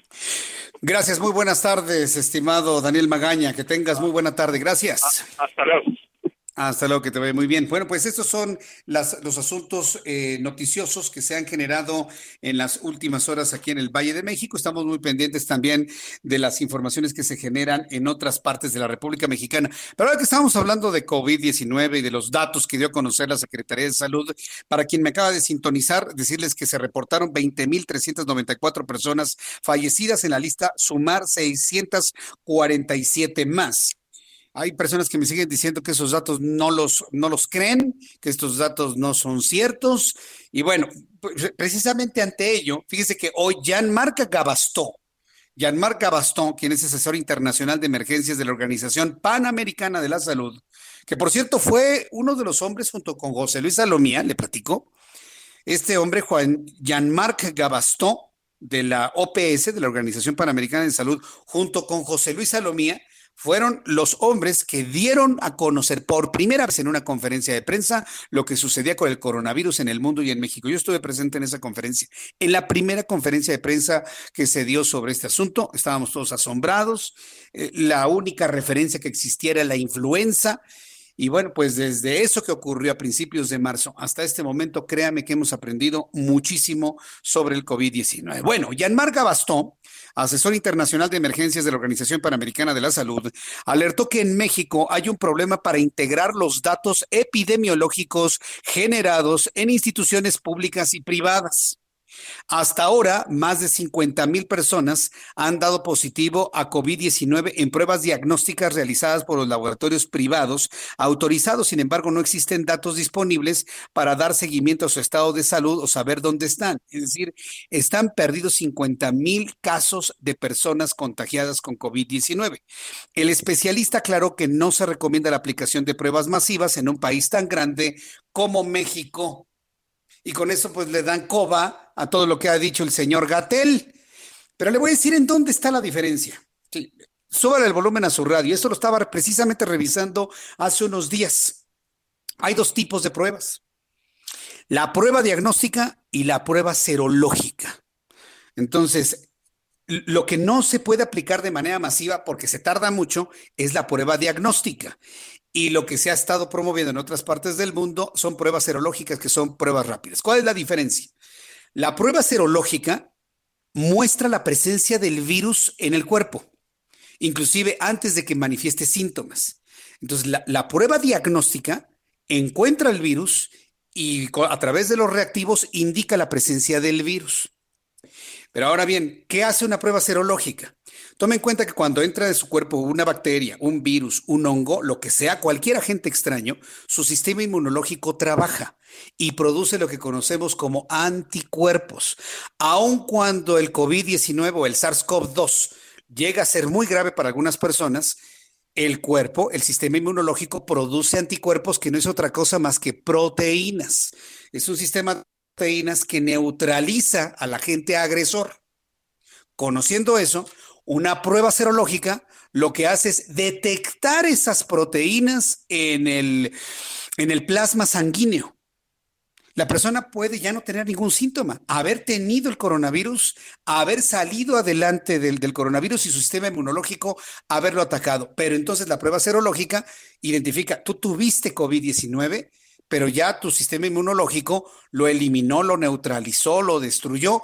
¿Por qué? Porque hemos encontrado las proteínas propias del COVID-19 en tu sangre. Entonces, una cosa es detectar al virus en una prueba diagnóstica generadas por el sistema inmunológico ante la presencia de un agente extraño, en este caso el SARS-CoV-2. Entonces, si ya entendemos la diferencia de los dos tipos de prueba, podemos entender entonces toda esta enorme discusión que hay sobre el asunto de las pruebas a nivel internacional y a nivel local. Dos niveles de pruebas. ¿Qué prueba se haría usted? ¿Una que detecte el virus o una que le diga, tuviste o lo tienes porque tu sistema inmunológico está produciendo las proteínas que buscan neutralizar el virus. La verdad es un tema apasionante y muy interesante. ¿eh? Y yo he tratado de explicárselo de una manera muy sencilla para poder entender la diferencia de ambas. Y esto me parece que es eh, importante poderlo compartir para que no nos quedemos con esta idea del asunto de las pruebas que hoy argumenta la Organización Panamericana de la Salud. Se refiere a que las que no dan una utilidad son las pruebas serológicas, porque ¿de qué le sirve a usted saber que una persona tuvo COVID si ya está bien, si ya salió adelante, si no tiene síntomas? Se trata de ir a una identificación de quién tiene el virus para poderlo resguardar y eso es mucho más complicado. Me da mucho gusto saludar en este viernes a Carlos Allende. Don Carlos Allende, Sir Allende, que por cierto siempre todos los viernes nos explica muchos de los temas del día de hoy o de cada día con palitos y bolitas. Mi querido Carlos Allende, qué gusto saludarte, bienvenido, muy buenas tardes. Caballero Jesús Martín, siempre es un verdadero placer. Este, Ay, estás en la cabina, claro. Es que acabo de salir de mi programa, la mano. voz y toda la cosa. es que acabo de salir de mi programa. Como los locutores de antaño. Sí, exacto, de- así, "Eh, está usted escuchando el 98.5 de FM y a nombre de nuestro operador técnico le mandamos muchos saludos. ¿Te, escucha, ¿te acuerdas cómo le hacían antes los locutores de, de la radio de antes? Claro, o sea, de aquellos Carlos. años de pues, cuando la, la época buena, ¿no? De la radio aquí. Es que ya est- estoy muy, cha estoy Bueno, muy ha tenido varias mano. épocas de oro. Yo te puedo decir que con el Heraldo Radio, es una época de oro de la radio informativa. Ah, cómo no. No me queda la menor duda. Por supuesto que sí. Oye, este, rápido antes de Bueno. entrar al, tem- al temilla de hoy, lo que A ver, dijiste de, este Chumel, lo único que he visto hasta Ah, sí. ahora, lo único que he visto hasta ahora y los amigos que nos estén escuchando es un como pues, comunicado ahí medio pedorro, que ya sabes que cualquier persona puede hacer en, en Word. Yo creo que una, una empresa del tamaño y el prestigio de HBO, pues mínimo se tomaría la molestia de poner un membrete, ¿no? En, un- en un comunicado Sí, oficial. hoja membretada, ¿no? Pues aunque Digo, sea, sí. ¿no? No manches, ¿no? Pero pues Sí. aquí, digo, lo estoy haciendo ¿Pero con toda ver, la... ¿qué me estás diciendo? ¿Que dudas que sea auténtico? ¿Que, es- que que es, un borrego en Yo- términos...? Yo, lo que lo que creo es que, pues mira, la cuenta de HBO Latinoamérica no ha, no ha dicho ni más y pues Chumel, pues ese, ese carnal es como el guasón, ¿no? Le, le echa, le echa más este gasolina al fuego. Eh, yo creo, y digo, sabiendo cómo se maneja HBO en este tipo de cosas, teniendo a John Oliver, ¿no? En Estados Unidos, que a cada rato saca la macana a golpear a quien se le ponga enfrente, Y ahí sigue, ¿no? Yo pensaría que pues, HBO aplicaría el mismo criterio, pero pues bueno, quién sabe qué cosas estén manejando en las oscuridades de este mundo. Pero bueno, ya, yo, eso es lo que yo les, les, les puedo este, decir hasta el momento. Sí. Que se, a, mí, a mí, yo personalmente, Carlos Allende, me parece un poco eh, burdo y hasta, pues no sé, que, que ya estemos corriendo, ¿no? Con la noticia sin que haya una confirmación de ninguna de las dos partes. Pero bueno. Muchachones. Por eso lo, lo, lo, lo, lo comentamos ahorita, dando evidentemente la fuente que lo, que lo trascendió. Yo estoy revisando la cuenta de Chumel y no ha dicho nada. Su último tuit fue hace 41 minutos, autollamándose el presidente del caos con marca registrada. Imagínate nada más. Bueno, pues, te digo, te digo, o sea, yo creo que nada más le está dando más leña. Ahí está un poco la, la idea, ¿no? De, de- de por dónde va la cosa. Pero yo digo, o sea, nos estamos basando en un screenshot de un una página que no tiene formato ni nada, ¿no? Que cualquier hijo de vecino puede abrir una computadora y redactarlo como se le dé la gana. Pero bueno, a ver, el tema que Tienes tenemos... tanta razón, Pues tanta que, razón. No, Bueno. la neta, pues hay que tener un poco de reservas, ¿no? En este tipo de cosas. Pero bueno, a ver, el tema de, eh, de algo que expliqué en la semana. Y creo que no ha, no ha trascendido bastante y eso está un poco preocupante, mi querido Orlando. Para que veas. Y también Jesús Martín y toda la gente que nos escucha. ¿Sabes cuánto vamos a pagarle a los bonistas del aeropuerto internacional que fallido de Texcoco, mi querido este Jesús Martín? A los bonistas, A ver, no solamente eh, a los por ya contratistas están ni nada. vendiendo el fierro como Sí, a ya, kilo, ¿no? lleve el fierro viejo, así, así están. Pero bueno, a los bonistas, que eran estas personas que compraron deuda, literal, de, pero específicamente de la construcción del aeropuerto, la Secretaría de Hacienda en toda su esplendorosa capacidad de negociación eh, logró que solamente por año les pagáramos 200 millones de dólares por los siguientes 20 años. O sea, hasta 2040 vamos a terminar de pagar una deuda de un aeropuerto que no va a estar ahí. Like, ¿no? Vamos bien. Ahora, ¿cuál es el problema con esto? El, el pago de esta deuda estaba garantizado con una cosa que se llama TUA, la tarifa de uso de aeropuerto. Esa TUA es un, pues una tarifa, un impuesto incluido en todos los boletos de avión que se, que se compran. Nosotros los, los, los, los ciudadanos de a pie, ¿no? O que, bueno, de aire, ¿no? Si vas en, en avión. este, que lleguen o salgan del, del aeropuerto internacional de la Ciudad de México. Pues la tarifa actualizada hasta este momento, mire, en enero la TUA nacional, o sea, para vuelos nacionales, estaba en 463 pesotes y eh, la TUA internacional en 880. Eso en enero. Ahorita en junio está en 569 pesos y la internacional en 1081. O sea, le subieron 100 pesos a la TUA nacional y 200 a la internacional. ¿Qué es, qué es el problema aquí, mi querido este, Jesús Martín? Que la TUA depende de que haya personas que estén viajando y comprando boletos de avión constantemente. Con el COVID, pues no ha, no ha volado ni Dios. Entonces, en abril bajó 92.7% el flujo de pasajeros y en mayo 93.8% con respecto Wow. al año anterior. O sea, estamos hablando de que es un que, que- que dejaron de percibir el 93 y el 94% de los ingresos respectivamente en esos dos meses. Entonces, no hay con qué pagar la deuda. O sea, estamos aquí sentados como, como con las manos en, en las pompas, ¿no?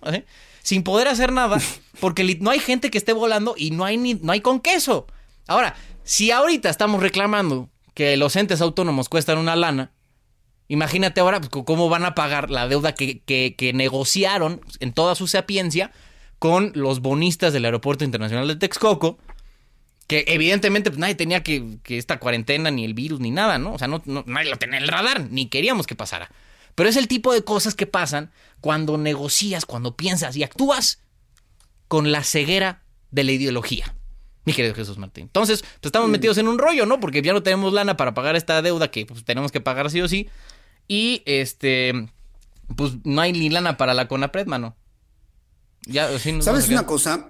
Ahora que estás explicando todo esto, estoy tratando de, de futurar un poco, ¿no? De, de- De elucubrar. De, de- de 20 años más. De especular. Mira, eh, eh, de, de especular. De ser un poco especulero. Pero un asunto como esto, es, es un asunto como este, y, y te puedo asegurar que ahorita no la- nadie lo va a mencionar, nadie va a tener el valor de plantearlo de esta manera. Pero una vez de que termine la administración de López Obrador y los partidos de oposición prevalecen o llega otro presidente, vete a saber lo que vaya a pasar, no tenemos bolita de cristal. Pero esto se le puede achacar a Andrés Manuel López Obrador como un quebranto a la nación. Claro. Y, y, si es un quebranto a la nación, se puede traducir como un asunto hasta fraudulento. Es decir, este asunto del aeropuerto lo puede llevar a tribunales a López Obrador después de su administración. Pues y, y, yo creo que alguien tiene que decirle que si no corrige este asunto y deja una deuda por 20 años, cuando él prometió nunca endeudar a la sociedad mexicana, le va a brincar en el futuro le va a brincar como un asunto de persecución por quebranto a la nación, no me queda la menor duda. Es lo único que yo veo en esto, ¿eh? Y todo por un capricho, ¿eh? Todo por darle una patada a los ricos, demoníacos. Un azotón en, la este mesa, ¿no? Sí, aquí mando yo, papi. a mí no eh, me va a venir a contar las cosas. Por eso fue Carlos Ursúa también, ah, por, ese, por ese manotazo. Dentro de muchas cosas, ¿no? Dentro de, muchas, cosas. Porque el caballero no es ningún tonto, ¿no? Y pudo ver un poco más allá de su nariz, cosa que no logran muchos políticos pudo haber hecho suyo Texcoco y ahorita Texcoco lo tendríamos al 60 Carnal, lo pudo haber inaugurado él y los quitamos de bronca, ¿no? Que, ya, ¿qué tal? Aquí estamos echando el ya. Ya, ya, ya. Ya, vamos a hacer coraje y el hígado se me va a hacer pasita. Jesús Martín, un placer estar aquí el día de Today. Muchas gracias. Ustedes. Dame tus redes sociales, compártenos tus redes sociales para que el público te siga, te escuche, te vea. ¿Cómo le quiero? Por favor. Estamos todos los días, lunes a viernes, en Heraldo Televisión, 10 de televisión abierta, 159 y 161 de Sky, en Palitos y Bolitas, 6.30 de la tarde somos como el aperitivo antes de la eh, conferencia de Gatel, ¿no? Pues unas risas antes de que empiece lo trágico. Y este me pueden seguir en redes sociales en arroba Sir Allende. Twitter, Instagram y Facebook. Muy bien, bueno, pues te vamos a seguir, mi querido Carlos. Te envío un fuerte abrazo, muchas gracias. Oye, me quedo con el asunto que comentaste de Chumel. Cualquier cosa que sepamos, lo comparto contigo y lo, comentamos y lo platicamos. Gracias, Carlos. Vale, un abrazo. Que te vaya muy bien, hasta luego. Ya, ya, ya, ven lo que es la, la, óptica joven de las cosas. Está viendo que el comunicado donde le cancelan el programa de Chumel no tiene ni membrete de HBO. Por lo tanto, se presume que podría ser un borrego y tampoco a reacciones ni de HBO ni del propio este, comentarista, bloguero, influencer, comediante o como usted le quiera llamar.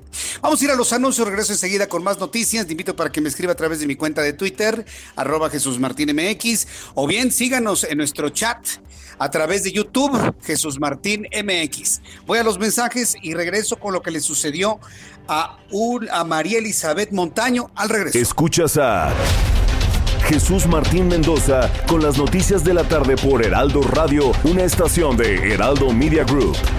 Escucha las noticias de la tarde con Jesús Martín Mendoza. Regresamos.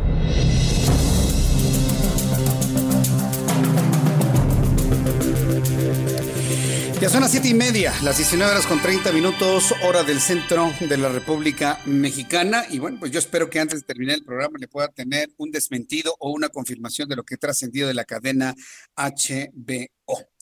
Por lo pronto, bueno, pues ya le decía que estamos terminando una semana que ha sido complicadísima para el presidente de la República. Una semana donde lo vimos más de la mitad del tiempo verdaderamente, profundamente furioso por todo tipo de cosas. Y las declaraciones que hizo en sus conferencias mañaneras van en el sentido de que pues, no le importa, que nadie los iba a mover, etcétera, etcétera. Trascendió evidentemente desde el fin de semana pasado con la manifestación de Frena y de otras organizaciones sociales que buscan la renuncia o dimisión del presidente de la República, fue lo que lo empezó a enojar, a calentar mucho, sumado al asunto del CONAPRED, sumado al, al problema de los insultos hacia su hijo, y, todo esto sumado, evidentemente, a un clamor de un sector de la población que dice, no queremos al presidente, se tiene que ir antes del 1 de diciembre. Eso es una realidad y eso fue muy intenso durante esta semana. He invitado yo a Marco Cortés, quien es el líder nacional del Partido Acción Nacional, del PAN, para que me diga finalmente los partidos de oposición qué quieren del presidente, ¿Qué, es lo que se visualiza debería ser el presidente de la República, irse, no irse, mejorar, hacer, dejar de hacer. Marco Cortés, líder nacional del PAN, me da mucho gusto saludarte, bienvenido al Heraldo Radio. Muy buenas tardes. Jesús Martín, qué gusto saludarte, muy buenas tardes. Lo que nosotros pedimos al presidente es que escuche a la sociedad, a los diferentes sectores, a los gobernadores, a los alcaldes, a los partidos políticos, al sector productivo, que nos escuche y que podamos construir juntos la ruta para poder salir lo más rápido posible de la difícil situación en la que nos encontramos. Pero el problema es que el presidente no se deja ayudar, no escucha, de hecho, ni a su equipo cercano, pues, y lo que nosotros le pedimos al presidente no es que se vaya, sino que se ponga a trabajar y que dé resultados, porque al final de cuentas la política y el gobierno se mide por resultados. Ahora, eh, si ya estamos en el entendido de una forma de hacer gobierno sumada a una personalidad y a una ideología, ¿qué tanto éxito tiene un llamado como este, Marco Cortés? Bueno, lamentablemente no lo ha tenido hasta el momento. Muchos sectores a través de muchas formas, reuniones, seminarios virtuales, académicos, expertos, científicos, la Organización Mundial de la Salud que pedía que se hicieran más pruebas y nunca se hicieron. Bueno, pues sí, hasta el momento efectivamente no se escucha. ¿Qué otro instrumento nos queda a los ciudadanos y nos queda a los partidos? Es la Cámara de Diputados en el 21. Ese es el único otro instrumento que tenemos de equilibrio y de contrapeso auténtico que sí se haría sentir, porque desde la Cámara de Diputados se puede reconducir la política económica, asignar recursos, por ejemplo, a la prevención del delito, asignar recursos a todo el sector de salud que se le fueron recortando todo el año 2019. Asignar recursos para infraestructura, para temas que sí sean prioritarios en todas las entidades federativas y no estas obras faraónicas o los bancos del bienestar donde se está gastando gran cantidad de dinero. Eso es lo que desde la Cámara de Diputados se puede hacer y ante la falta de una voluntad para escuchar y para construir un gran acuerdo nacional, pues lo que tenemos que construirlo es los ciudadanos, que sí nos preocupa lo que está pasando con México, para que de esa manera podamos integrar un proyecto plural que escuche a las voces de millones de mujeres y de hombres y que le recuerde al presidente que México no es el país de un solo hombre. Pero, ¿qué, vamos a hacer, Marco Cortés? Porque precisamente hoy, en, la columna que escribí en el Heraldo de México, hago un recuento de toda la serie de programas, apoyos, que, que nacieron en la administración del PAN, en la administración de Enrique Peña Nieto, que iban dedicados a apoyar la producción, el crecimiento, el apoyo a grupos vulnerables, que finalmente ha cancelado. Es decir, estamos en medio de un proceso de desmantelamiento del país. Se iba, y que ya quería desmantelar con APRED de un plumazo, alguien le dijo que no lo hiciera, va a poner a una mujer indígena a dirigirlo. Eh, eh, ¿Con qué podemos trabajar si muchas de las cosas que se habían creado durante las últimas dos décadas prácticamente han desaparecido, Marco? Resistiendo hasta donde sea posible. Por fortuna, la suma de la oposición en la Cámara de Senadores ha permitido contener reformas constitucionales que hubieran sido muy graves, muy delicadas, y trabajar para que en la Cámara de Diputados construyamos una nueva mayoría, que nos permita reorientar la política económica, social, de seguridad y que permita que haya nuevamente contrapesos y nos volvamos a escuchar todos, a dialogar y a construir en un conjunto. Eso es lo que podemos hacer y por lo pronto ir haciendo un llamado reiterado a la sociedad, primero a no pulverizar el voto, segundo a lograr entender que la única forma de poderlo hacer es yendo a participar, yendo a votar, porque va a ser la única forma que nos dejaron ya a los ciudadanos para podernos expresar y poder corregir. Bien, ahora que se habla de esto, Marco Cortés, a principios de la semana el Partido de Acción Nacional hace una invitación al PRD y al Movimiento Ciudadano para ir en una alianza política y quitar la mayoría al Movimiento de Regeneración Nacional en las elecciones del año que entra. Pero mientras se anunciaba oficialmente, llega Morena con el PT y el Partido Verde y lo anuncian el miércoles pasado. Da la impresión como que se tardó el PAN, se tardó esta iniciativa, llegó a tiempo. ¿Cómo, lo interpreta Marco Cortés? Porque nos quedamos con la idea de que lo del PAN quedó en una mera invitación y lo que hizo Morena, Alfonso Ramírez Cuellar y los dirigentes del Verde y del Partido del Trabajo fue ya una decisión tomada, independientemente de cómo se podrían repartir ellos el poder que puedan ganar en 2021. ¿Cómo quedó eso finalmente, Marco? Hay una enorme diferencia entre lo que hizo Ramírez Cuellar, presidente de Morena, porque lo hizo al más viejo estilo priista rancio, donde la decisión se toma en los pinos y la anuncia el presidente del partido y donde alinean los intereses de un momento a otro. Así de simple, es una alianza del partido oficial, o sea, no es el partido en el gobierno, es el partido oficial que están usando todas las prácticas del PRI ahora en Morena. Entonces, yo lo que veo es que fue un anuncio para tratar de contrarrestar la propuesta que pues, eso es la propuesta que Acción Nacional ha hecho y no ahorita, la hicimos desde finales del año pasado, de construir un acuerdo de coalición de mínimos. ¿Qué quiere decir esto? La ley pide que al menos 75 distritos de los 300 vayas coaligado para que se pueda dar esta figura. Yo lo que estoy planteando es de 75 a 100 distritos, porque donde el PAN tiene la fuerza suficiente para ir y ganar los distritos, nosotros vamos a apostar por nosotros mismos. Por ejemplo, Guanajuato, Querétaro, Chihuahua, Yucatán. Hay muchos lugares donde el PAN va a apostar por sí mismo y tenemos liderazgos muy fuertes que ya están trabajando y que vamos a lograr ganar sin problemas estos distritos. Pero hay otras zonas en donde la suma sí puede ser determinante.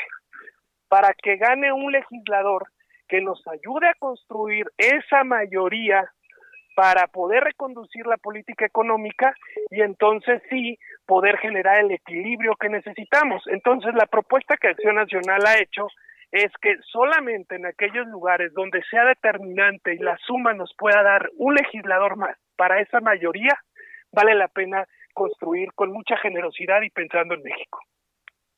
Es decir, están ustedes entonces eh, construyendo un cimiento, un andamiaje lo suficientemente sólido para hacer propuestas, porque yo lo que estoy viendo en función de lo que pide el público y de lo que yo leo todos los días eh, con nuestros seguidores y demás, más que una, una opción en contra del actual gobierno, lo que la gente quiere es una opción que verdaderamente funcione, cumpla y ofrezca algo claro a la sociedad. En ese sentido, ¿qué está trabajando el Partido de Acción Nacional? Esa es la gran fortaleza de Acción Nacional. Tenemos 10 gobiernos estatales, más de 400 gobiernos municipales y puedo decir con mucha satisfacción y orgullo que donde estamos gobernando, la gente califica muy bien, mucho mejor a nuestros gobiernos. Los gobiernos del PAN a nivel estatal y a nivel municipal son bien valorados porque están trabajando bien, porque están tomando medidas correctas, porque cancelaron proyectos que no eran prioritarios y están enfocando el recurso poco que tienen porque no les han mandado nada adicional de la federación porque se está mandando ese recurso a cuidar la vida, la salud y el empleo, el trabajo de las personas, cosa que no está haciendo el gobierno federal. Dicho de otra forma, está acreditado que donde gobierna el PAN se gobierna mejor y se gobierna para todos. Bien, Marco Cortés, pues vamos a estar muy atentos de, de, toda la serie de propuestas y de todo lo que estén ustedes de alguna manera, pues dialogando con los partidos de la oposición. Yo creo que más que nunca hoy los ojos de un importante sector de la población están centrados en esos partidos de la oposición. Ya hemos visto manifestaciones los últimos fines de semana que han sido multitudinarias, que han alcanzado millones de personas yo creo que este es para la oposición, es, un momento muy importante para poder aglutinar, para poder sumar, para poder proponer, porque debemos proponer, eh, porque todos queremos que nuestro país mejore de una u otra forma, Marco. Por eso nosotros escuchamos a especialistas a nivel nacional e internacional. Hicimos seis seminarios para hablar de economía, de salud, de seguridad, de energía, de medio ambiente y de educación y escuchamos a especialistas de talla nacional, de lo mejor, plural además, y escuchamos a gente de talla internacional. Está organizado junto con la Fundación Conrad Adenauer para que Acción Nacional escuche a los especialistas, escuche a los expertos y de ahí salgan las propuestas para nuestra agenda para el 21 y para nuestros gobiernos actualmente. Muy bien, pues Marco Cortés, ha sido un gusto poder escuchar esta posición, estas reflexiones, esta convocatoria y sobre todo esta descripción de trabajo que se está haciendo de manera muy, muy, muy constante y muy sólida para poder presentar una opción que ofrezca algo a una sociedad que está sedienta de verdaderamente conocer un cambio ante lo que hemos vivido durante estos casi dos años de la presente administración. Yo agradezco mucho, Marco Cortés, el que estemos en contacto aquí en el Heraldo Radio. Marco. Encantado, Jesús. Te mando un fuerte abrazo. Muy buenas tardes a ti y a todos los amigos. Por favor, cuídense, que todavía esto está muy complicado. Sí, sí, sí, hay, varios frentes que ya tendremos oportunidad de seguir platicando, una oportunidad futura, si me, si me permites, Marco. Muchas gracias por este tiempo. Fuerte abrazo. Saludos. Fuerte abrazo. Que estés bien.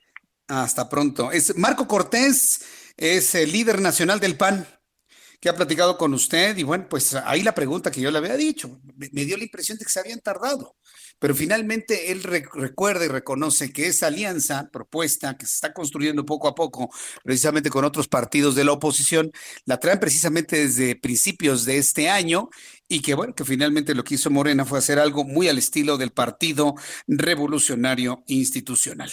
Son las 7 con 42, las 19 horas con 42 minutos hora del centro de la República Mexicana. Me dice Hildalus Muñoz que ya está lloviendo en Toluca. Bueno, pues este, a, disfrutar de la lluvia. Yo sigo insistiendo que la lluvia, y sobre todo cuando no llueve desde mucho tiempo, es una verdadera bendición. Marta Vázquez, muchas gracias por tus comentarios. Noel Huerta Hernández, ahí está la nota que publicó el periódico El Universal por errores en meteorología. Piden retirar estudio de Mario Molina sobre dispersión del COVID-19. Bueno, eh, yo pienso que la fuente hay que revisarla mejor. Déjeme revisarlo y ya yo le confirmaré mañana temprano algo más, más certero sobre esto. Dana Gaitán, gracias también por, por comentar y platicar con el público que escucha el Heraldo Radio. Para las personas que me escriben a través de Twitter, le recuerdo que mi cuenta de Twitter es arroba Jesús Martín MX. Muchas gracias por sus eh, comentarios. Gracias a El Gatito de Anónimos. Gracias. ¿Qué nombres luego se ponen, eh? Más curiosos. Carlos Vargas. Dice, el que sea bueno o malo es subjetivo, nadie debe atentar contra la libertad de expresión, refiriéndose al conflicto con este comunicador de redes sociales. Perro Rojo, Jesús Martín, buen gobierno, como en Guanajuato, ¿no? Edgar Moreno Paz, Jesús Martín, no te digo y rematas tu programa con Marco Cortés. Si eres un verdadero demagogo, me dice Edgar Moreno. Gracias, Edgar. Mira, aquí lo, lo que me llama la atención y te agradezco mucho es que nos escuches y que reacciones y que me escribas, cosa que te agradezco mucho. Vaya Arboledas, ¿quién sería? Yo voto por los papás. Dice con Chumel Torres, no se metan, Jesús Martín, y que estás muy enojado, Valle. Estás muy enojado, Vaya Arboledas. Capitán, ¿qué pasó? Eh, me escribe Marifer Centeno, el doctor Mario Abud, siguen muriendo pacientes y médicos de COVID y los niños con cáncer siguen sin quimioterapias. Sí, inclusive Marifer Centeno lo, lo destaqué hoy en el remate de mi columna del día de hoy, precisamente lo que me escribe el doctor Mario Abud. ¿Qué es lo que me dice el doctor Mario Abud? Me escribió por Twitter, yo lo destaqué en la columna Ojos que si ven de Jesús Martín Mendoza. Nos está diciendo, ¡ey, ey, ey! No se distraigan, ¿eh? No se distraigan con todo esto. Ojo, el coronavirus sigue matando gente y los niños con cáncer siguen sin quimioterapias. Aguas medios de comunicación no se estén desviando de lo verdaderamente importante y de lo verdaderamente urgente. Es lo que nos está diciendo el doctor Abuda, quien le envió un gran saludo y un agradecimiento por estar muy pendiente, muy pendiente de nuestro programa de radio, televisión y de nuestra columna. Eh, ¿Quién se encuentra en la línea, este Orlando? Ah, Jessica Ayala Maldonado. Tengo en la línea telefónica a Jessica Ayala Maldonado, que es eh, cofundadora de Culturales. Culturales nuevamente se solidariza en la coyuntura de, y de manera gratuita está ofreciendo entretenimiento cultural para este verano y el regreso a la nueva normalidad, donde los usuarios podrán conocer los sitios históricos y culturales en el primer momento de la Ciudad de México sin salir de casa. Yo creo que todos estos elementos que nos ayudan a pasar la cuarentena de mejor forma, vale la pena darles este seguimiento. Jessica Ayala Maldonado, gusto en saludarla. Bienvenida al Heraldo Radio. Muy buenas tardes. Buenas tardes, Jesús. Muchas gracias por el espacio. Pues sí, aquí estamos con esta cuarentena todavía. Sí, y para el centro del país se extiende todavía el resto de la semana. ¿Qué es lo que está eh, ofreciendo Culturales para que las personas puedan pasar un mejor momento dentro de sus casas? Sí, mira Jesús, pues lo que estamos haciendo es un rally virtual. Digo, en verano por lo general se tienen estos rallies eh, por la Ciudad de México y bueno, pues debido a la pandemia, ya que seguimos en semáforo rojo eh, con la información que, que dio nuestra jefa de gobierno, pues nosotros vamos eh, a dar un poquito, a seguir tratando de dar este rally a, los niños entre 8 y 15 años que estén en casa de manera virtual a través de la aplicación móvil y sin salir de casa, obviamente tratando de, de sacarlos un poquito de todo esto de, de no salir de casa y que se diviertan un poco. Muy bien, ¿y qué es lo que vamos a encontrar en esta oferta, Jessica? Eh, lo que van a encontrar es como un rally que, que se hace normalmente e, en vivo, pero ahora vamos a hacer de manera virtual. Vamos a estar buscando sitios históricos y culturales de la Ciudad de México, desde el norte de la ciudad hasta el sur, Tenemos cuatro circuitos que se van a ir abriendo cada semana y obviamente los que completen los cuatro circuitos van a tener un premio sorpresa para que, bueno, se sigan motivando a, seguir conociendo pues los sitios históricos y culturales de nuestra ciudad.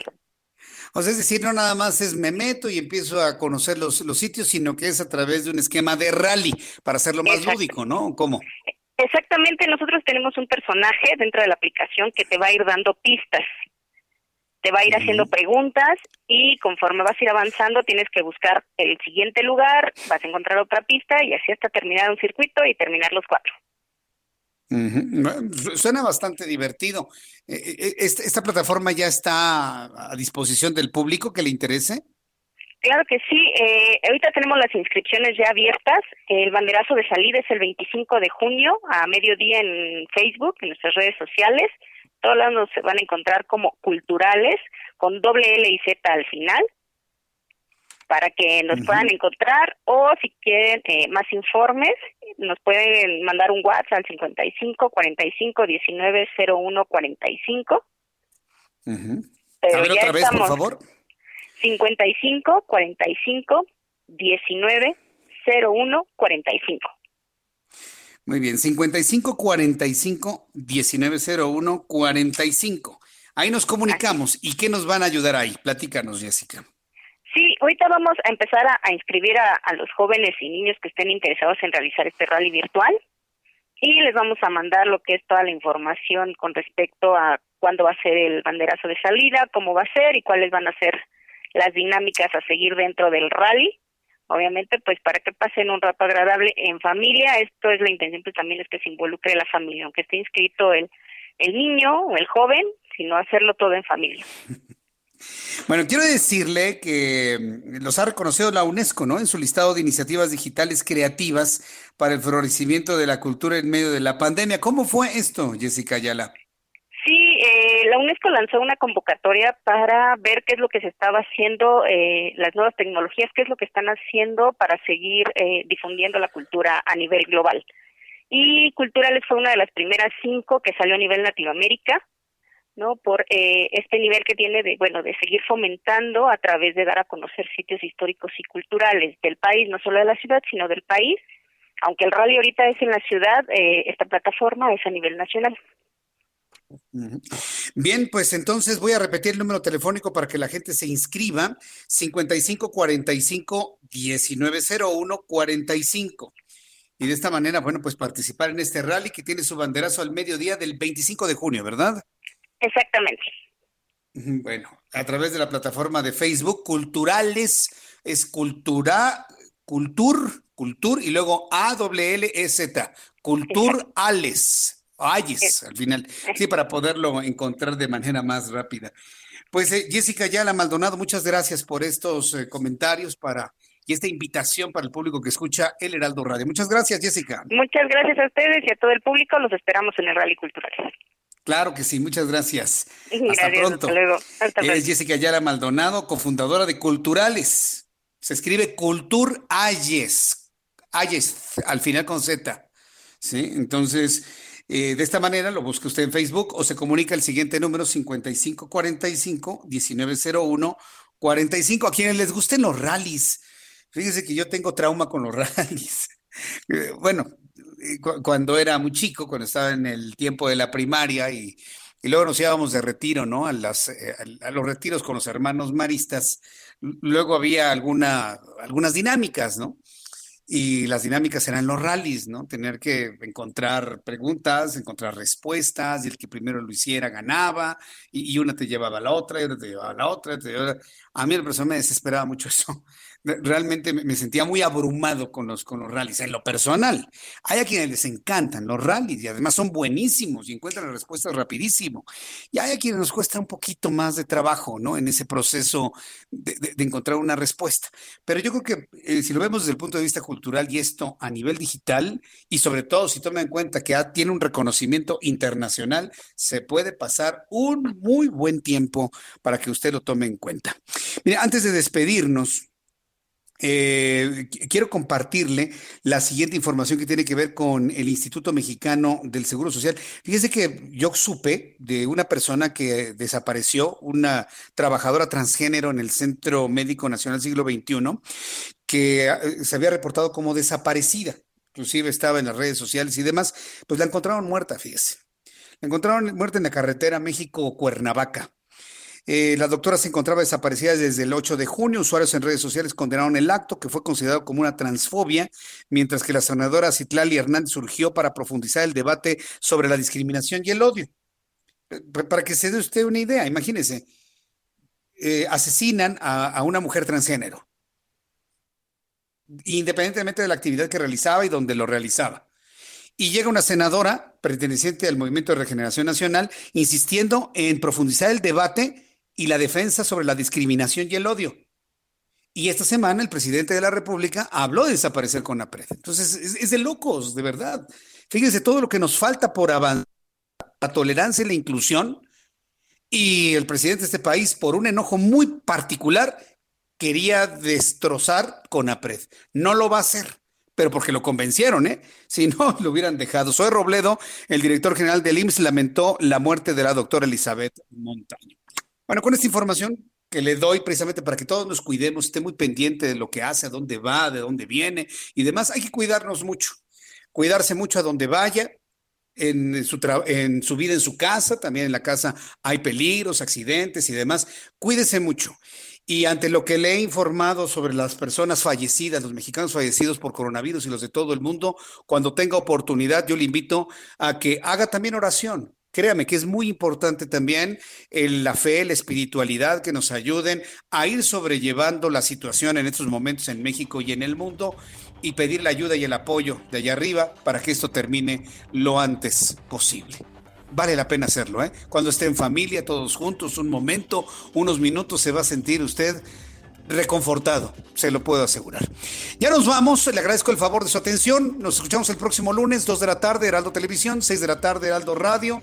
A nombre de este gran equipo de profesionales de la información, le doy las gracias y lo invito para que continúe escuchando toda la oferta de programación del Heraldo Radio en la República Mexicana. Por mi parte ha sido todo, que tenga usted muy buenas noches. Nos escuchamos Dios mediante el próximo lunes. Por su atención, gracias, que tenga usted muy buenas noches.